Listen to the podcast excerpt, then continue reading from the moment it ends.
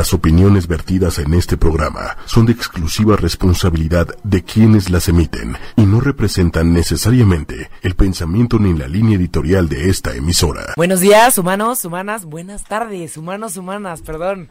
Seguimos en la tarde, de la seguimos en la costumbre. Humanos, humanas, bienvenidos a Humanamente, su programa sobre la ciencia de la psicología. ¿Cómo están todos por allá? Aquí en nuestro segundo programa en el horario vespertino. Hola, buenas tardes, José. ¿Cómo estamos? Buenas tardes, Carla. Muy bien. ¿Cómo están todos? Pues aquí muy contento de saludarlos como cada miércoles, ahora por las tardes, lo que no quita motivos para estarnos escuchando mientras se toman su café y reciben su dosis semanal de psicología y ciencia. Dosis semanal, exactamente. Como saben, siempre estamos todos los miércoles, ahora desde hace una semana, todos los miércoles a las 6 de la tarde o 6 y 5 porque a veces empezamos un poquito después.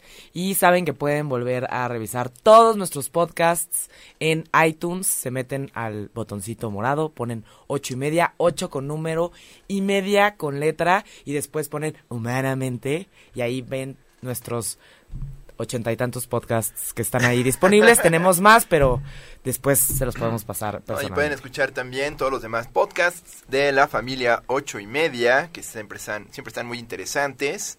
Y pues bueno, esta semana tenemos un tema muy, muy grave, pero muy importante que, que es necesario abordar. Sí, así es. El, el, por favor, antes de empezar con el tema, please métanse a Facebook Live para los que nos están escuchando, si nos quieren mandar comentarios, para que si tienen algún tema del que les gustaría que habláramos, con mucho gusto lo podemos considerar. Y obviamente ya saben que podemos eh, traer a un súper especialista que pueda darnos tips y, e información que podamos aplicar en la vida diaria. Entonces, eh, digamos que el tema del... eh, hay un tema del cual nos gusta mucho hablar a José y a mí, como muchos de los que nos escuchan, saben que además de humanamente, tenemos este un- una empresa de, de prevención de adicciones, ¿no? Este, justamente es el tema del que queremos hablar el día de hoy, ¿no? Eh, no vamos a hablar específicamente sobre pre- prevención de adicciones, ¿no?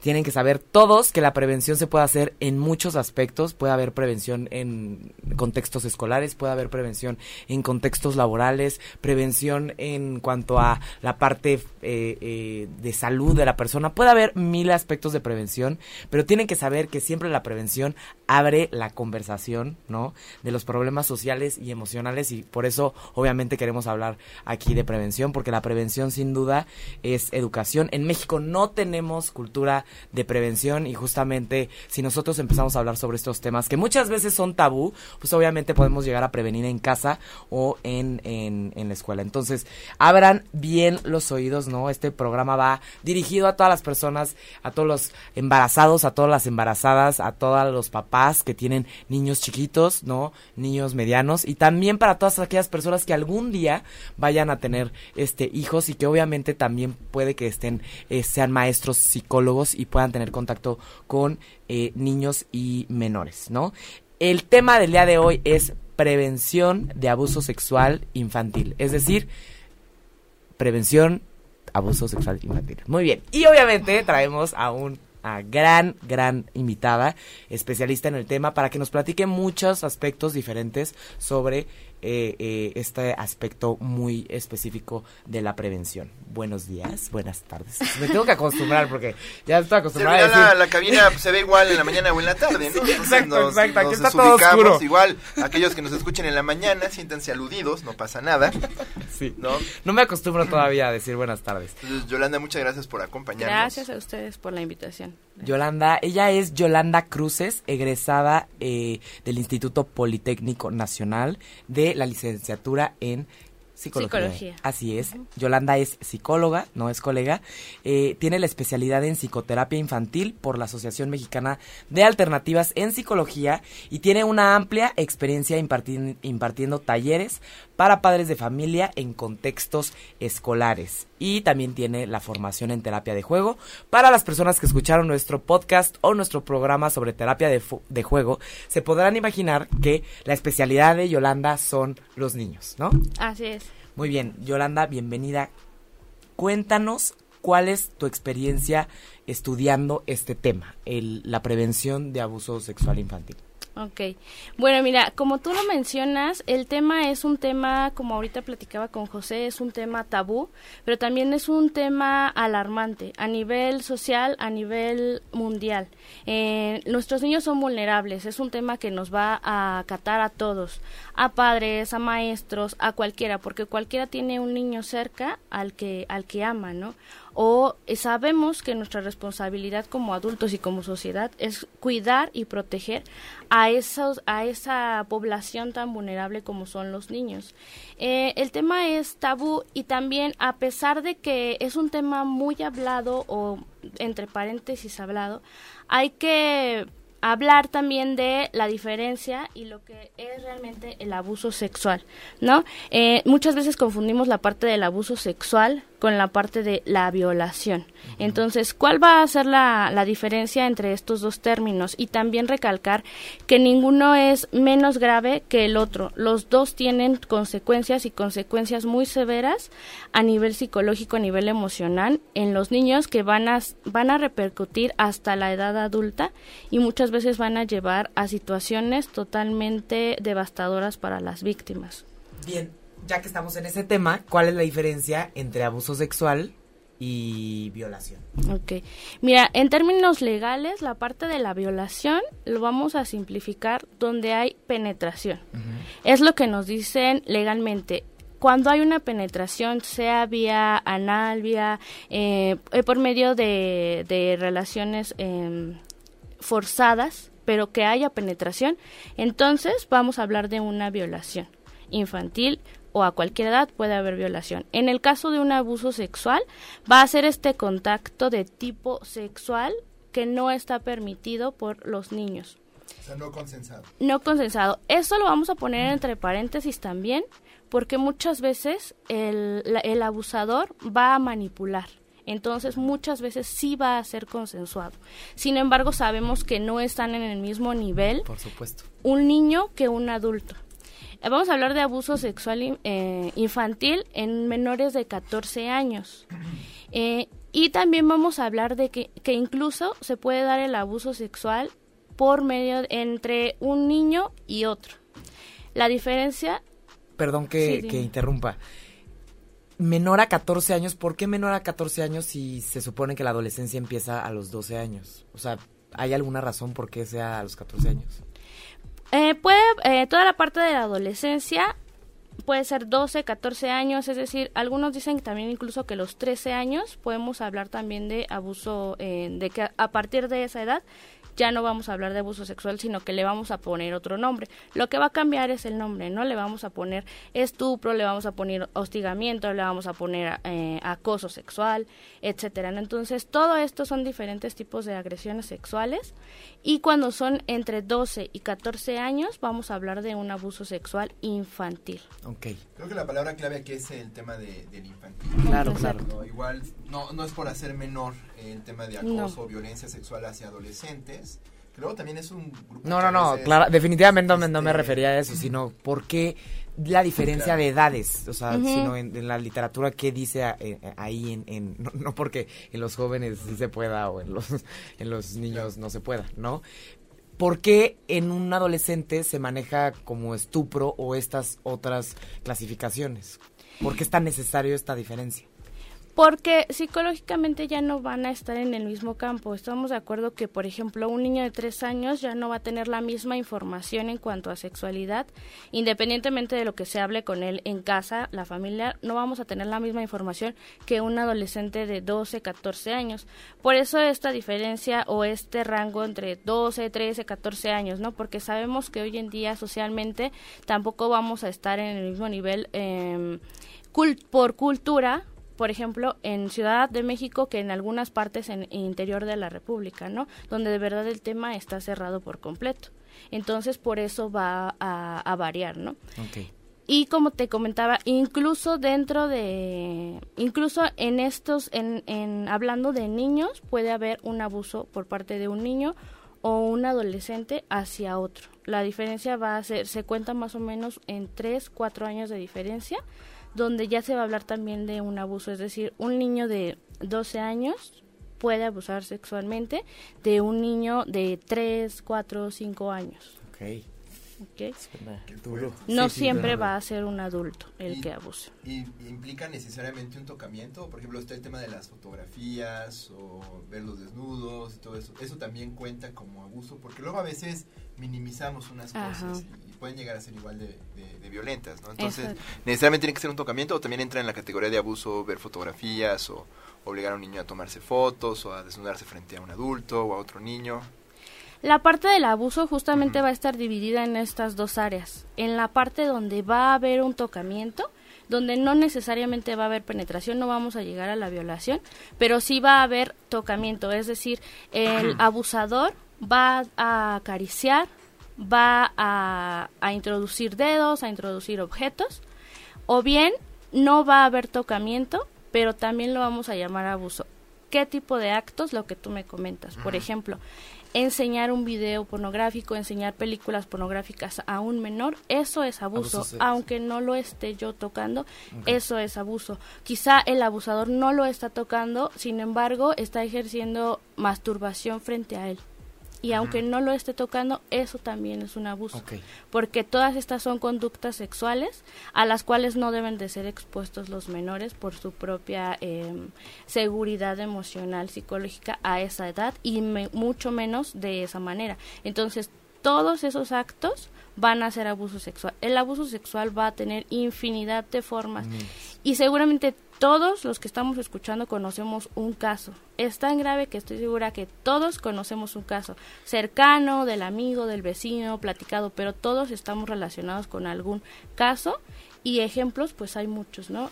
Justamente eso nos gustaría saber, ¿no? ¿Qué tan común es esto? Porque te aseguro que muchas mamás que nos escuchan o muchos familiares dicen, no, no, no, esto ha de ser rarísimo, ¿no? Y tú ahorita lo dices como eh, que realmente es muy común. ¿Qué tan común es según las estadísticas? Es muy común. Un dato alarmante nos dice que aproximadamente cada nueve minutos un menor está siendo abusado o violado, sexual, agredido sexualmente. Es muy común y aún así las estadísticas nos arrojan números que son alarmantes, pero estamos hablando de que esos números que nos están arrojando las estadísticas y que quizá pueden alarmarnos, eso solamente va a representar un- de un 10 a un 15% de los datos reales que no alcanzamos a ver, que no se denuncian, que no se hablan, que se quedan callados. O sea, lo de los nueve minutos es por denuncias. Por denuncias, por cuestiones em, donde a lo mejor en algún tipo de terapia, en, en grupos, por ejemplo, que se especializan en tratar em, agresiones sexuales, los refieren también a las estadísticas. Ok, es impresionante. De hecho, la organización, bueno, estaba viendo las estadísticas, la Organización de Cooperación y Desarrollo Económicos, que hacen pruebas de desempeño eh, académico, pero también de bienestar infantil, eh, ubica a México en el primer lugar en Exacto. violencia sexual infantil, o sea, hacia menores de 14. Eh, datos de 2017 creo que indican son cerca de 4.5 millones. Y No, y, somos, eh, somos creo que, primer exportador de pornografía infantil a nivel mundial. Entonces es, es tenebroso. Lo, porque tú dices, ¿qué tan común es? Pues creo que nunca debería ser siquiera común, ¿no? Más bien, pero pues, siempre, así es muy frecuente. Es muy, muy frecuente. Eso es lo que sucede para todos los que nos escuchan. El, el, al momento de leer la- las estadísticas y, y empezar a ver al- alguna información allá afuera sobre abuso sexual, pues vemos en, infantil, vemos que pues la prevalencia es bastante amplia, ¿no? Claro. Entonces, eh, eh, eso es lo que queremos decir con, con este tema de, de común. Entonces, en, en, en México eh, eh, se dice, ¿no? Lo que platicaba o lo, pre- lo preguntaba José. Más de la mitad de los casos de violencia sexual eh, dicen que eh, son parte de- por parte de una persona que vive en sus casas o un familiar. ¿Cómo es esto? ¿Qué dicen las estadísticas sobre esto? Se dice que el 60% de los casos de abuso sexual son por parte de un familiar o alguien totalmente cercano. El padrino, el mejor amigo de la familia o alguien, un familiar directo. Alguien de confianza. Alguien de confianza, alguien que está dentro de la casa. Eso es una realidad. En los casos que nosotros alcanzamos a ver o los más sonados a lo mejor que nos proporcionan los medios, las noticias, son más escuchados estos casos donde no es un familiar directo, ¿no? Donde a lo mejor fue dentro de la escuela y fue el profesor, fue el personal de intendencia, fue un contador, etcétera. El Porque eso- padrecito. Un padre. un padre, exacto. Porque es mucho más fácil que se denuncie. Pero las estadísticas dicen que es eh, la incidencia es mucho menor por parte de un extraño o alguien ajeno a la familia y es mucho mayor con, con personas totalmente cercanas y de confianza. No, no, no, o sea, suena, se me pone la piel chinita, ¿no? Es, es muy radical esto, ¿no? Y, y, y qué tanto, de cuántos casos los, los niños llegan a, expresar o, o, llegan a denunciar estas, este, estos actos por parte de los demás. Depende de muchos factores, va a depender de cada caso el que el niño lo externe o el que yo como papá o yo como cuidador primario identifique que mi niño está siendo abusado sexualmente. Ahorita vamos a hablar más adelante de, de cómo prevenirlo, ¿no? ¿Cómo puedo, y cómo puedo yo identificar los signos de, de, de alerta. Claro. Un niño lo va a decir principalmente mediante el juego que es lo que hablábamos, ¿no? Los niños se expresan mucho mediante juego, mediante juego de roles. Entonces, cuando nosotros podemos, los niños muchas veces pueden jugar eh, lo que ellos están viviendo, ¿no? Con sus muñecos pueden eh, tratar, hay casos donde los mismos niños tratan de introducir objetos en sus muñecos y es donde los niños externan de esa manera que están siendo abusados sexualmente. Claro, porque a esa edad no tienen por qué saber nada de ese tema, ¿no? Exacto. Y como lo mencioné en un inicio, los niños no siempre saben que es malo. La diferencia también grande entre la violación y el abuso es que cuando es una violación, el niño sabe que pasó algo malo. ¿Por qué? Porque yo me siento mal físicamente, porque me dolió, porque me porque sangré, porque me lastimó. Y es obvio que es algo malo. Cuando es un abuso, el niño no siempre va a saber que es algo malo y es lo alarmante, porque el niño va a entrar en un estado de confusión, es decir, donde el niño por una parte va a decir como que algo no me funciona aquí, como que siento que esto no está bien porque me están pidiendo guardar el secreto. Pero todavía no puede diferenciar. Pero, pero no sé exactamente por qué estoy sintiendo que esto no está bien por una parte, por otra parte no siempre va a ser una agresión, es decir, no siempre el niño lo va a sentir como algo incómodo. Hablemos también de otro tabú. También el niño lo puede sentir como algo placentero y eso es totalmente real. Entonces, pero es una reacción orgánica. Exacto, por una reacción orgánica, exacto, porque la piel finalmente es piel y es una reacción que puede tener cualquier ser humano. Entonces, finalmente sí se puede llegar a sentir esa parte de placer, pero eso no quiere decir que yo esté aceptando o que yo tenga la capacidad como niño de decir, sí estuve abierto a una a un abuso sexual. Entonces, los niños lo van a sacar por medio de, del juego, perdón, y muchas otras veces los padres se pueden, lo pueden ver en, en ciertas situaciones, ¿no? Por ejemplo, em, si yo se ha dado, se han dado casos donde yo como mamá, por la, por mis propias circunstancias, tengo que salir a trabajar y me, me los cuida eh, la nana, la mamá, la tía, etcétera y un día sí los cuido. Y entonces he, visto donde, bueno, he tenido casos donde, por ejemplo, la mamá al momento en que los lleva al baño, los niños han dicho, mamá, pero entonces, ¿por qué tú no me vas a limpiar de cierta manera ahorita que yo que yo hice, ¿no? ¿Por qué no me vas a introducir ahora un objeto? Y entonces es cuando la mamá dice, ¿qué hubo? Ajá, ¿qué, pasó? aquí, no? O al momento del baño, ok mamá, ya acabo de bañarme, pero de, ya me bañaste, pero entonces ¿por qué tú no me tocaste de esta forma? ¿O por qué no tú me, me introduciste así eh, tu mano, no?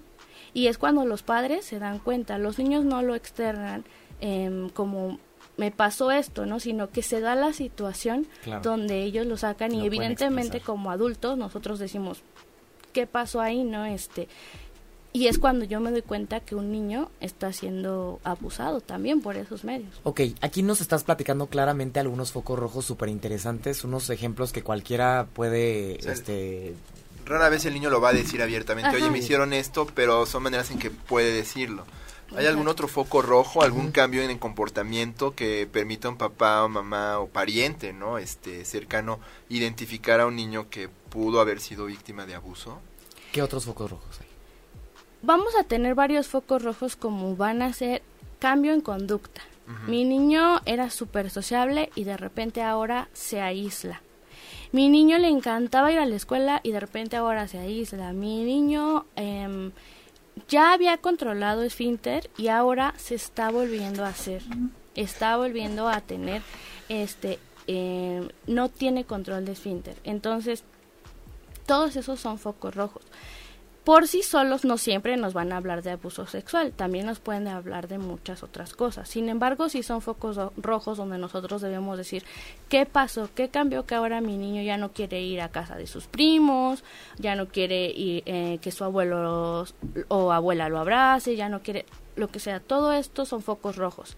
Pero también hay que aclarar que no que no es una regla que siempre va a ser porque está existiendo un abuso sexual. Es decir, ahí debemos indagar, ¿no? Y es parte de, de, la prevención que debemos de tener. Sí, puede, señalar, eh, puede ser señal de, algún otro problema, ¿no? Eh, claro. cuestión de consumo de sustancias, puede ser una depresión o ansiedad que muchas veces no se ven, pero digamos si es suficiente como para decir, oye, tengo que hacer algo, tengo que buscar ayuda, tengo que, este, sin, sin miedo a a, que a, lo que salga, más bien pues tengo que abordar el problema. Exacto. Bien, entonces en el instante en el que alguien detecta algo en su hijo, en su familiar, en su primo, en un alumno que está comentando sobre esto, porque tal vez la psicóloga de la escuela se da cuenta, la maestra de la escuela se da cuenta o el papá. Como papá, ¿qué se puede hacer? Tú lo detectas en ese instante, ¿qué hay que hacer en ese instante? Bueno, lo principal es no abrumar al niño. Evidentemente como papá, si yo estoy sospechando de un abuso sexual, yo en ese momento me voy a alterar y voy a querer saber qué pasó. Y por lo regular lo que se hace es gritar, alzar la voz, decir, ¿qué pasó? ¿Qué te tocó? ¿Qué te pasó? Exacto. O peor aún, ¿qué hiciste? ¿No? Alzar la voz y decirle, ¿qué hiciste?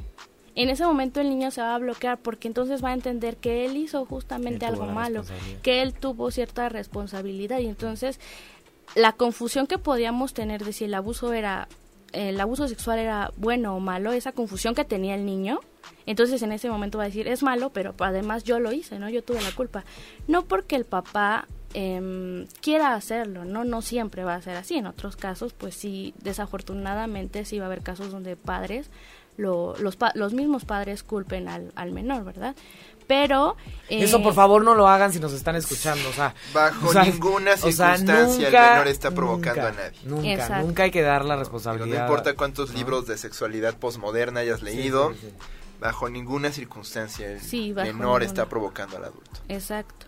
Entonces, el, esa parte de alterar, de querer cuestionar, de querer que en ese momento el niño diga todo, eso no se debe hacer. Más bien debemos de acudir a, a, un especialista. Los especialistas principalmente lo van a lo vamos a sacar mediante terapia de juego. Exacto, porque tampoco es que en ese momento el especialista va a preguntar de manera directa. no, nunca se le pregunta de manera directa para corroborar las sospechas o lo que sea siempre es más fácil hacerlo mediante juegos. De hecho, hay muñecos especiales para ello que están diseñados para ello. Muñecos eh, que están diseñados con órganos sexuales mediante los cuales el niño va a poder decir em, aquí se introdujo algo, aquí no, eh, se tocó aquí, se tocó de esta manera, es, es mucho más fácil que los niños lo expresen así, porque además el, el terapeuta con quien me van a llevar pues tampoco de entrada va a ser alguien conocido, ¿no? Entonces tenemos que crear ese espacio de, confianza, porque ya el niño ya es vulnerable, su propia naturaleza, naturaleza es ser vulnerable. Y ante esas circunstancias, pues aún más, ¿no? Nuestro niño está dañado. Entonces lo que debemos hacer es tratar de que él recupere su confianza, su autoestima y su valor, porque todo esto lo va a perder en un abuso sexual pero siempre, siempre debemos de, acudir por ayuda, siempre. Por supuesto, es un tema delicadísimo, o sea, tiene que tratar con un especialista en un, en un consultorio, nada de que hay una, en un, o sea, nada de que una plática ahí o a ver si se lo saco o no, o sea, con un especialista. Y nada de que se le va a olvidar. A lo mejor mi niño tiene tres años y está muy chiquito, ¿no? Entonces no pasa nada, ¿no? Nunca te acuerdas de nada de lo que te pasa a los dos, tres años, se le va a olvidar. No, eso no es no verdad. se les olvida. No se le va a olvidar. Claro que no. Menos un abuso sexual. Aquí están comentando en las redes eh, que eh, los focos rojos también podrían ser tal vez caminar diferente, que se toquen sus genitales de manera distinta a la que tal vez lo hacían, si es que lo hacían antes, ¿no? Eh, que se hacen introvertidos, que tienen pesadillas y que tal vez puedan presentar anorexia. Alguno de ellos, este, sí podría ser un... Sí en, y no. Sí en el caso de una violación, por ejemplo, la parte, eh, o en el caso de que yo esté introduciendo, que el abusador esté introduciendo algún objeto, sí claro que puede haber esta parte de de que el niño eh, o la niña camine raro por lo mismo de que está lastimado, ¿no? Em, puede haber infecciones en las niñas también, pero como hablamos en un inicio, no, no siempre va a ser mediante tocar, ¿no? O mediante introducir o mediante algo tan explícito. Si yo estoy eh, poniendo pornografía a un menor, quizá el menor no está siendo tocado, pero sí está siendo abusado de cualquier forma, ¿no? Entonces, ahí quizá no van a ser eh, signos tan tan explícitos, pero aún así puede presentar esta parte de sí, de aislamiento. Siempre el niño va a buscar eh, cómo sacar esta parte de que, que él no entiende, ¿no? Y cuando el niño quizá ya es aislado, ya este no controla esfínteres, entonces llegando a la adolescencia, si esto no se ha tratado, puede haber otro tipo de consecuencias como es trastornos alimenticios, cuestiones de adicciones. Trastorno por estrés postraumático, Exacto, que viene acompañado de un, florete de síntomas eh, como pesadillas, sensación de que te está volviendo a pasar, ansiedad constante, ataques de pánico. Sí, sí, sí. no, no, no, o sea, es, es una gama de distintos trastornos que se pueden llegar a presentar después si hay un abuso infantil, abuso sexual infantil, es siempre hay un trastorno, este, ya sea del estado de ánimo, eh, de adicciones o estrés post, siempre se presenta un trastorno a futuro o puede que la persona sea resiliente y no es que se le olvide, pero que no presenta ningún problema en su vida rara, rara vez. Yo me atrevería a decir que no, que va a salir de una u otra forma, ¿no? Quizá va a haber casos donde salga mediante una fuerte adicción a las drogas, mediante incluso donde la, la víctima se va a volver después abusador, en, en, algunos casos, no en todos.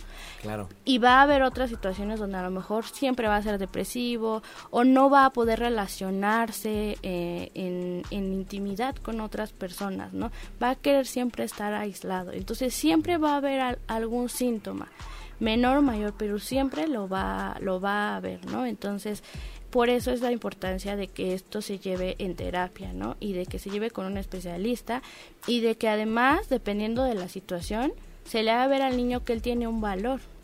Porque muchas veces cuando es dentro de la, de la familia, el niño pierde el valor. ¿Por qué? Porque hay muchos casos donde eh, el, el abusador fue, por ejemplo, el abuelo, ¿no? Y que, o un tío.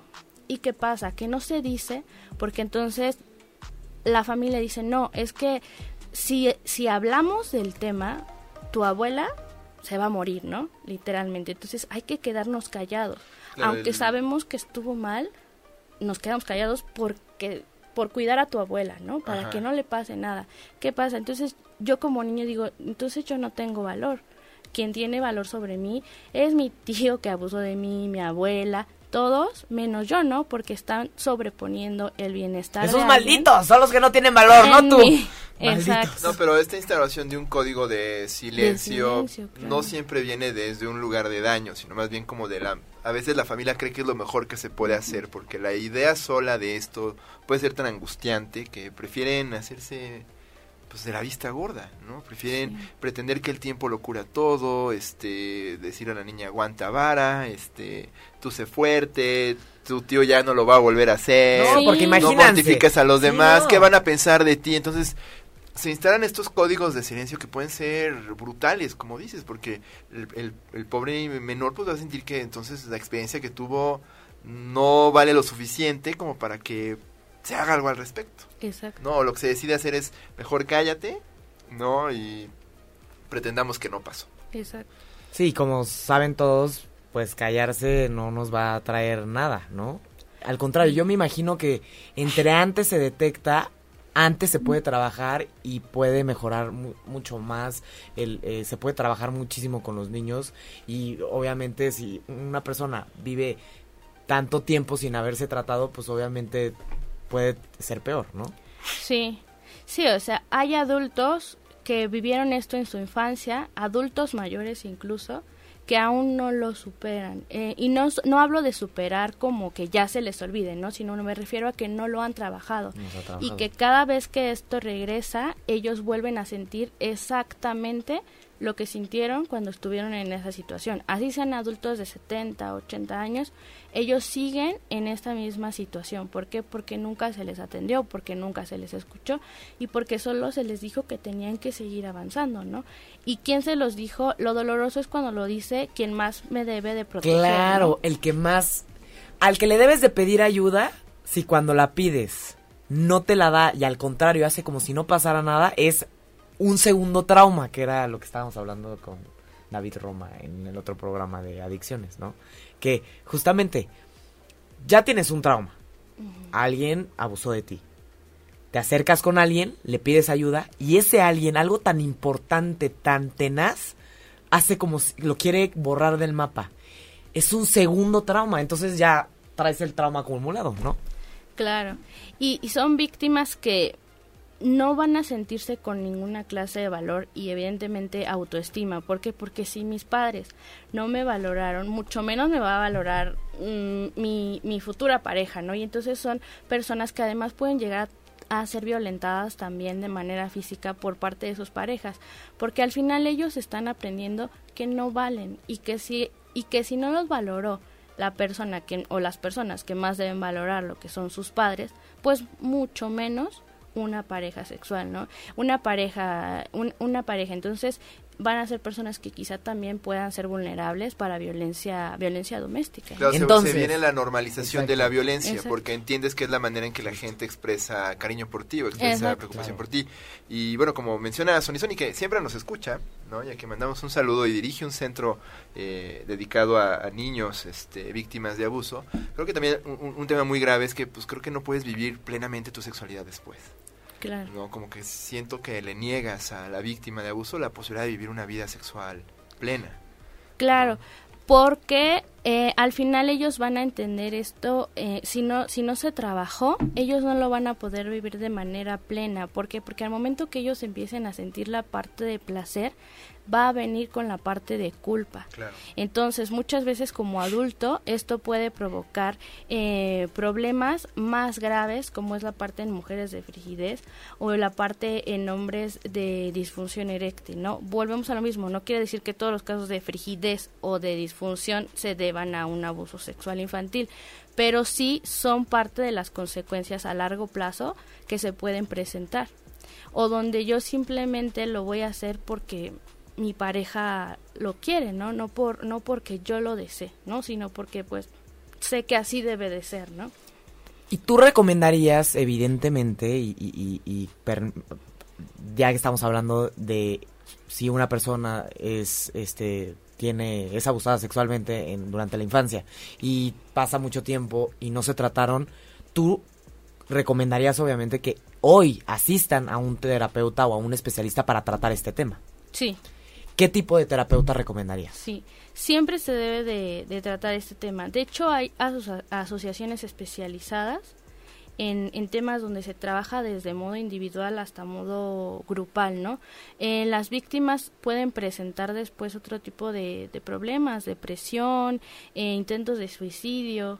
Entonces, ellos, incluso violencia, ¿no? Incluso ellos ejercer violencia sobre sus parejas, violencia física. Claro, el ciclo de victimización, ¿no? Cuando tú fuiste víctima y te vuelves eventualmente victimario. Entonces, bueno, sin duda es un problema que a veces reconocemos grave, pero creo que nos cuesta trabajo dimensionar las repercusiones que tiene, ¿no? Puede llegar a ser hasta transgeneracional, puede llegar a ser este a muy largo plazo. En el caso de un estrés postraumático pueden pasar años antes de que empiecen los, los síntomas del, del estrés y ya pasó el daño, ¿no? Y ya, ya está hecho. Yo lo, percibo desde, desde la parte de los papás o de los cuidadores, es, si no sabes esta información, estamos en la ignorancia y eso es lo peor de todo. Pero si conoces esta información y aún así decides no buscar un especialista y tratar a tu hijo, estás perpetuando la violencia, a mi perspectiva. O sea, si conoces la información y aún así te estás haciendo güey, estás literalmente abusando de tu hijo nuevamente, no de en forma sexual, sino que estás está, estás manteniendo el, la violencia, ¿no? Claro, y yo, creo que es también importante si, si le pasó a, tu hijo o hija, no sentirte culpable porque porque luego puede ser algo que los frena mucho, no, no, es, tu culpa. Más bien este y entonces creo que luego les puede costar mucho trabajo buscar ayuda porque bueno, no sé si tú lo veas, sienten que eh, en la terapia o algo los juzgan porque pues oye, estaba bajo tu cuidado y le pasó esta cosa horrible, ¿no? Entonces, ¿qué, qué, debe sentir un papá en estos sentidos? O sea, no es su culpa. ¿Qué recomendarías? Porque seguramente yo creo más que... Bien que se ocupe, ¿no? en, en, reparar. No, que se ocupe, pero tiene razón, José. ¿Qué tanto no se recomienda muy, muy, muy, o sea, intensivamente que si el papá detecta y en efecto fue abusado sexualmente su hijo, el papá tiene que ir a terapia. O sea, yo, es un trauma también para el papá. Claro.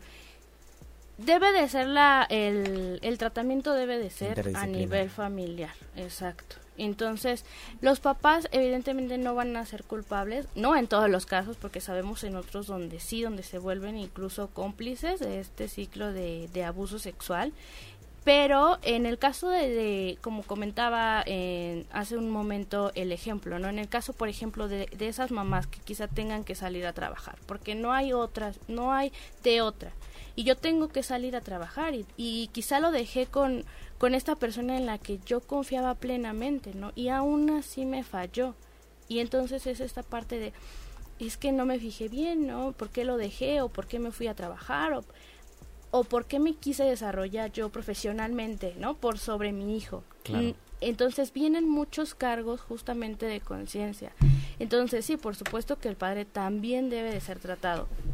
Y muchísimo más en los casos donde es un familiar, ¿no? Porque imaginen, eh, imaginemos simplemente el escenario donde yo sé que mi hijo fue agredido por mi padre, no, no, no, por, alguien cercano a ti. O sea, nada más superar que tu papá es X y superar que tu hijo pasó por esa situación. Exacto, entonces es doble, claro. Entonces es esta parte de querer ayudar a, a mi hijo, ¿no? Que fue víctima, pero ver que quien lo dañó fue una persona que yo amo también, ¿no? Que es mi padre, que es mi esposo, que es alguien cercano. Entonces, por supuesto que es una situación muy difícil, pero sí es una situación que debe de ser denunciada, ¿no? Y una situación que como padre yo también debo de trabajar, ¿no? Pero vuelvo a lo mismo, siempre se debe hablar y siempre se debe de, externar y de denunciar. Bien, sabemos perfecto. El primer paso de la, perdón, el primer paso de la reparación es reconocer el daño. Sí. ¿no? evitar la negación, exactamente. Antes que, Bien, entonces sabemos que tú das talleres para prevenir el abuso en niñas y niños. ¿Cuál es la forma más efectiva para prevenir? Yo creo que definitivamente vamos a tener tres grandes pasos a seguir. El primero yo les diría que es algo tan sencillo como el amor. ¿Por qué el amor? Porque muchas víctimas de abuso sexual no lo identifican, no se eh, bueno, son agredidas. ¿Por qué? Porque en mi, en mi familia a lo mejor no estoy recibiendo ese amor. Todos como seres humanos necesitamos afecto como parte de nuestro propio desarrollo emocional y psicológico. Entonces, muchas veces hay padres que no dan ese afecto porque quizá no se les enseñó, no crecieron de esa manera, ¿no? Entonces, a lo mejor no abrazo tanto a mi hijo, no le digo que lo amo. ¿Y qué pasa? Que mi hijo cuando conoce a alguna persona cercana, que a lo mejor es tío, el primo, etcétera, y esa persona me está dando afecto, yo yo lo voy a recibir porque finalmente no lo estoy recibiendo por parte de mis padres, ¿no? Hablemos desde un simple abrazo, ¿no? Y yo lo voy a sentir como algo agradable. ¿Por qué? Porque esa parte de sentirme amado, porque los abusadores pueden ser muy manipuladores y pueden incluso eh, abusar desde un contexto donde ellos dicen es que yo no lo dañé, ¿no? Yo lo amaba también, ¿no? Y, y ver esta parte de caricias, esta parte del contacto sexual como una parte de brindar amor. Perversos, perversos. Claro, y el mismo niño lo, lo recibe de esa manera. ¿Por qué? Porque a lo mejor mamá, papá no son tan expresivos en esta parte de un simple abrazo, un beso, un te amo, ¿ok?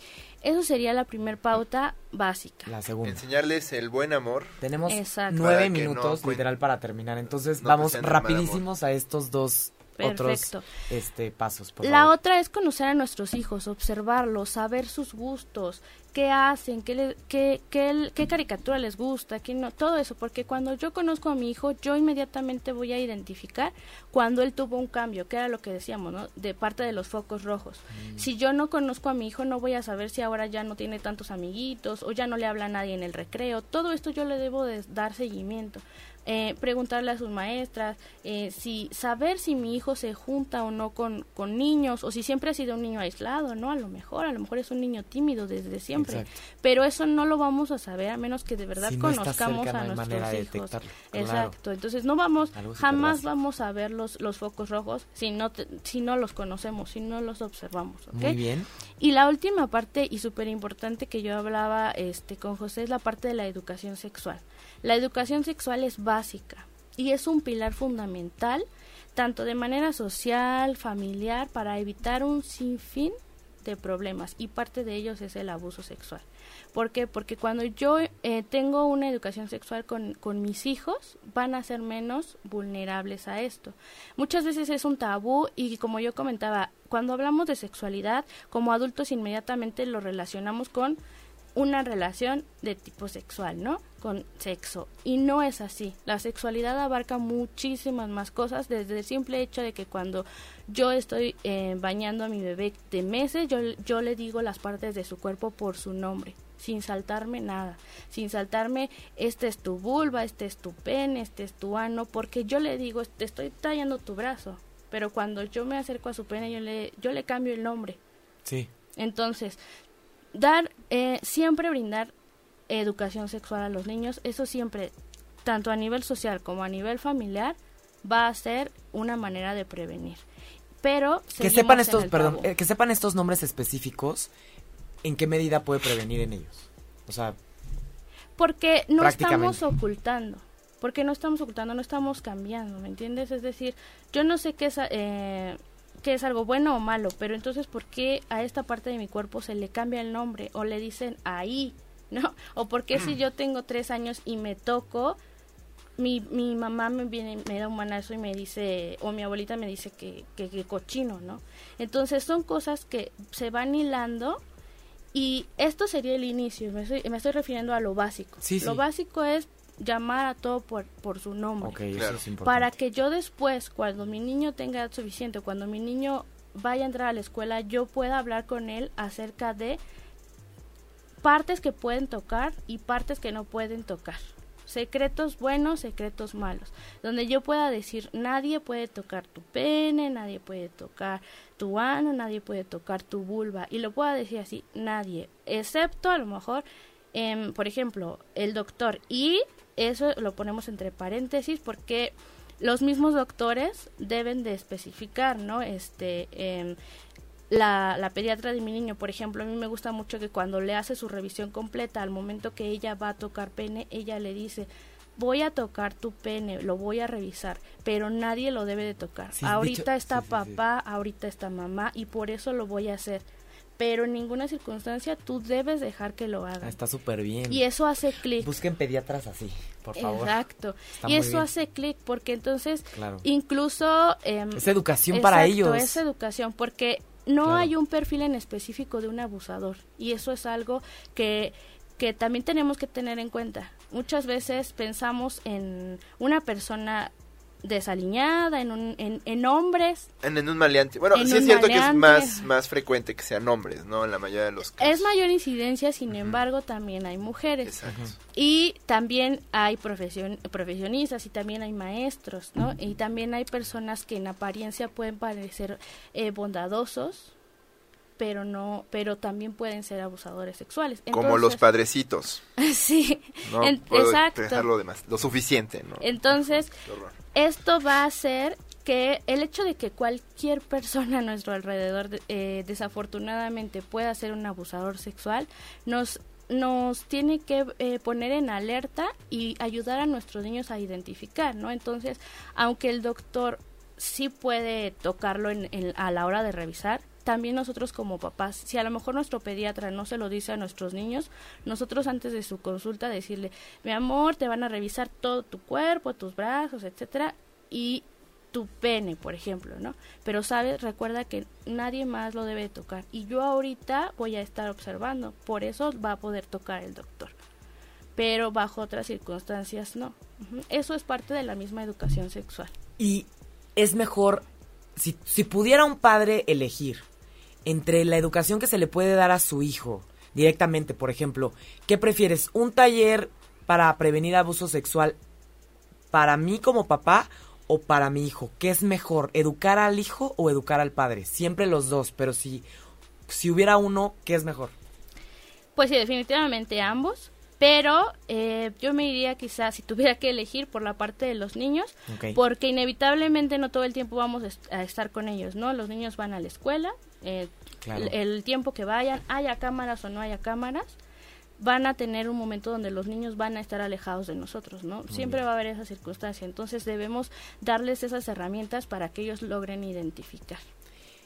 Hablaste de mencionar las partes del cuerpo y también eh, explicarles que solamente el doctor en ciertos eh, momentos, etcétera. ¿Qué otra cosa básica se les tiene que enseñar a los niños en este tipo de talleres o en este tipo de este, Digamos, la educación sexual generalmente, como decíamos, piensas que es nomás hablarles de sexo y penetración y erotismo y no, normalizar el cuerpo no es parte de enseñar qué es la intimidad.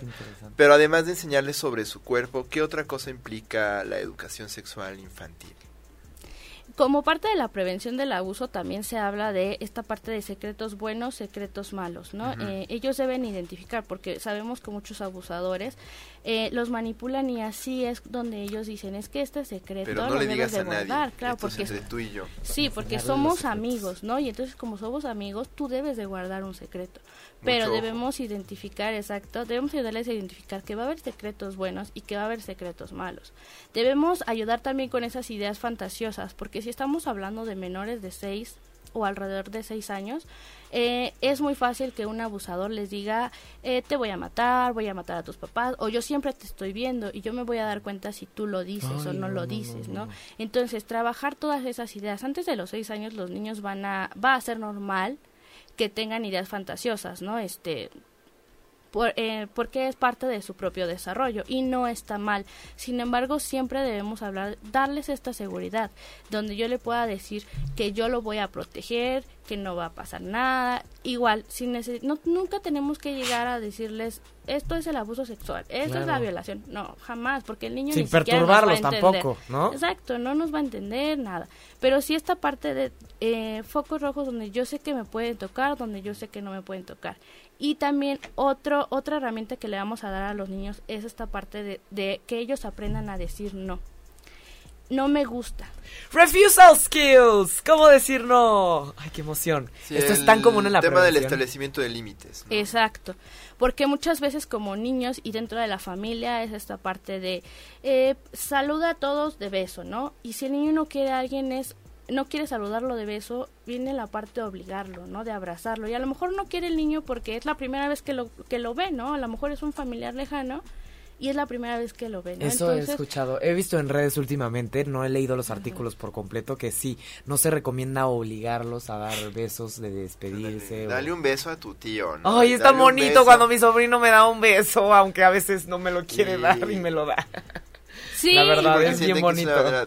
Pero es cierto, ¿no? Y, y yo creo que lo dices muy bien. Igual no necesariamente decirles, hay un lobo ahí que te va a comer, pero sí decir, oye, estas cosas no te las pueden hacer. Estas cosas nadie tiene derecho a hacerlas y si alguien te lo hace, pues tú dilo y... Exacto. pues pon límites, ¿no? Cuando estés más grande y alguien te presione para hacer algo que no quieres, establece límites, ¿no? Y si te insiste, quiere decir que no te quiere porque no está respetándote. Bien. ¿No? Muy bien. Ya llegamos al final del programa, se nos fue de volada. Sí. Este, nos encantaría que a posteriori pudieras este, venir a, hablar sobre varias cosas que tenemos pendientes de este programa, que es súper importante. Please, ¿podrías este, recomendarnos algún libro, algún texto, alguna película, alguna serie que realmente nos pueda ayudar mucho sobre, sobre, para saber más sobre este tema? Bueno, em, por la parte de, de películas, em, me gustaría recomendar una película mexicana, que eh, yo creo que tú la debes de conocer por lo que mencionabas, que es la película de Obediencia Perfecta, porque nos va a mostrar todo este caso tan conocido que, que hubo dentro de la, de la iglesia, donde los niños fueron manipulados y fueron abusados y violentados sexualmente. Pero lo interesante es que no se va a mostrar al abusador como esta eh, esta persona siempre agresiva o siempre malo, No, son sino buena que onda, la otra parte, ellos, exacto, la otra parte donde eh, el líder religioso va a ayudar va a ayudar a, a las familias y donde los propios padres van a van a van a confundirse, ¿no? Por esta parte de decir, es que nos ayuda, ¿no? Y, y, y ver entonces esta parte también eh, del, del perfil, ¿no? De uno de los tantos perfiles que puede haber en abusadores. Ok, Es una película de 2014, ¿no? Con Juan. Manuel Bernal, por si la están buscando. Qué interesante, la vamos a ver. Y eh, obviamente nos encantaría, Yolanda, que nos pudieras, eh, pues, dar tu teléfono, tus redes, porque obviamente si alguien nos está escuchando, sabemos que este tema tiene tabú, y pues se podrían comunicar directamente con ella y... y Si tú das talleres. ¿no? Y conferencias Así es. enfocadas en este tema. Entonces, si alguien quisiera este, acercarse a ti, preguntar o, o ir a alguno de tus talleres o conferencias, ¿cómo podrían contactarte? Sí, claro. En Facebook estoy eh, con mi nombre como psicóloga Yolanda Cruces. Eh, y me pueden contactar. Estoy ahorita en el Centro Psicoterapéutico Florece, ubicado en la colonia Lindavista, sobre Avenida de Montevideo.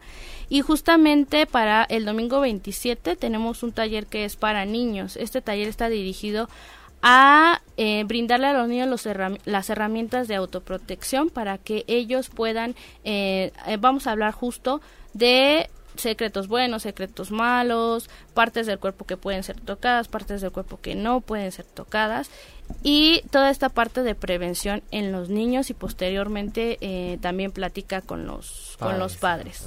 Buenísimo. Pues un programa definitivamente súper completo. Nos podemos llevar muchas cosas. Nunca lo olvidaré. No tengo hijos, Yolanda, pero créeme que todas las recomendaciones que acabas de hacer, cuando tenga hijos, este, si Dios me los da, obviamente las voy a aplicar y obviamente espero que no sea necesario. Y para todos los que nos escuchan, obviamente los invitamos a que pues observen, que se acerquen a sus hijos. Si no se acercan, no, no hay manera de que sepan si están pasando por esta situación. ¿no? Es mejor tener una conversación incómoda a tiempo. Eh, a veces eh, hablar del tema de la sexualidad con los hijos, ¿no? Con los menores puede llegar a ser complicado, incómodo para todas las partes, pero mejor tener una conversación incómoda ahorita, ¿no? Que tener conversaciones difíciles y, horribles después. Sí, Muy bien, Muy bien. Pues muchas gracias a todos los que nos escucharon, gracias por todos sus comentarios, este saludos a Elvia, nuestra super colega del instituto que nos escuchó, a Sony también. Elvia, Elvia también estudió en el poli. Así ejemplo. es, Igual así la es. conoces, Ah, Elvia Elvia, Pérez. sí, sí, ¿No la conozco. Sí, sí, ¿Quién? Sí. Y también a María, compañeras. saludos a todos los que nos escuchan y nos vemos el próximo miércoles en Humanamente a las 6 de la tarde. Cuídense mucho. Buena semana a todos. Bye. Gracias. Si te perdiste de algo o quieres volver a escuchar todo el programa, está disponible con su blog en ochoymedia.com. Y encuentra todos nuestros podcasts de todos nuestros programas en iTunes y Tuning Radio. Todos los programas de ochoymedia.com en la palma de tu mano.